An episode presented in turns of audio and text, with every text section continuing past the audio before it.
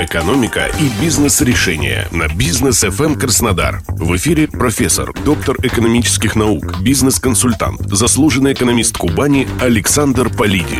Здравствуйте. С вами Александр Полиди на бизнес FM. В потоке новостей, которые в большей части показывают нарастающий градус экономического насилия, все же есть одна, на которую стоит обратить внимание. Сразу оговорюсь, что считать эту новость тенденцией или хотя бы стабильной реальностью нельзя. Скорее, это фиксация тех разрушительных процессов, которые в течение последнего месяца происходят в экономической и финансовой сфере. Вот это уже не новость. Решение Центробанка оставить ключевую ставку на прежнем уровне – 20% годовых. Не скрою, решение достаточно неожиданное, ведь наш Центробанк традиционно придерживался жестких подходов к денежно-кредитной политике. И чуть что сразу поднимал ключевую ставку, дабы сбить инфляционный подъем. Священный таргет по инфляции в 4-5%, который справедливости ради сказать был достигнут в 2019 году, теперь по прогнозам Центробанка будет снова достигнут уже в 2024 году. Очень смелое и оптимистичное утверждение. Только достижение этого таргета, пусть даже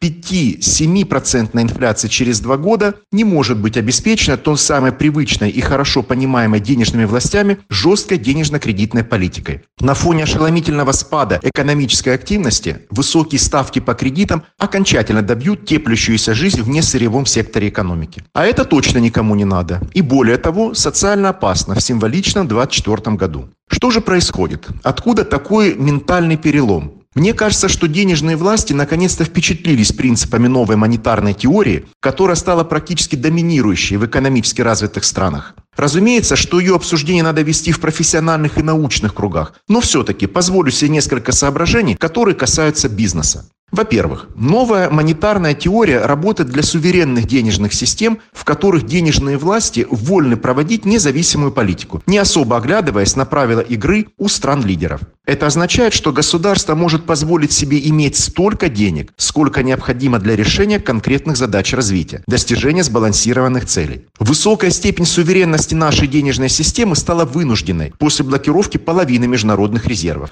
Наверное, по иронии судьбы. Ведь на протяжении двух десятилетий наши денежные власти опирались исключительно на ортодоксальные представления о взаимном влиянии денежной системы и реального сектора экономики. Второй постулат новой денежной политики – это то, что выдаваемые банковской системой кредиты, а они в свою очередь проистекают от кредита Центробанка коммерческим банкам, создают депозиты, то есть сбережения в банковской системе, а не наоборот. Следовательно, дефицит денег в экономике только тормозит экономический рост и не особо сдерживает инфляцию. Значит, для оживления роста как цели развития надо насытить экономику деньгами. А она, в свою очередь, если будет свободной и привлекательной для ведения бизнеса, превратит эти деньги не в зарубежные активы и яхты с вилами, а создаст рабочие места, реализуя бизнес-проекты и принося прибыль, налоги и прочие дивиденды. Так вот, на фоне разгона инфляции и уже неизбежной рецессии, даже тот факт, что Центробанк оставил ключевую ставку на прошлом уровне, вселяет крохи оптимизма. А может все-таки не макроэкономическая пресловутая стабильность, которая каждые 8-10 лет сменяется макроэкономическим землетрясением, а экономический рост и свобода бизнеса являются целями экономической и денежной политики. Интересная прослеживается аналогия с нашим, как бы это сказать, приятелем Турцией. На фоне разгона инфляции 21 с лишним процентов в 2021 году Центробанк Турции весь прошлый и этот год сохраняет ключевую ставку на меньшем уровне – 14% годовых. Расчет на то, что относительно доступные кредиты не отрежут реальный сектор от оборотного хотя бы капитала, а улучшение делового климата за счет отказа от избыточного регулирования привлечет население в малых бизнес и, надо сказать, такой подход оправдался. Несмотря на девальвацию турецкой лиры более чем в два раза, экономический рост составил 5%.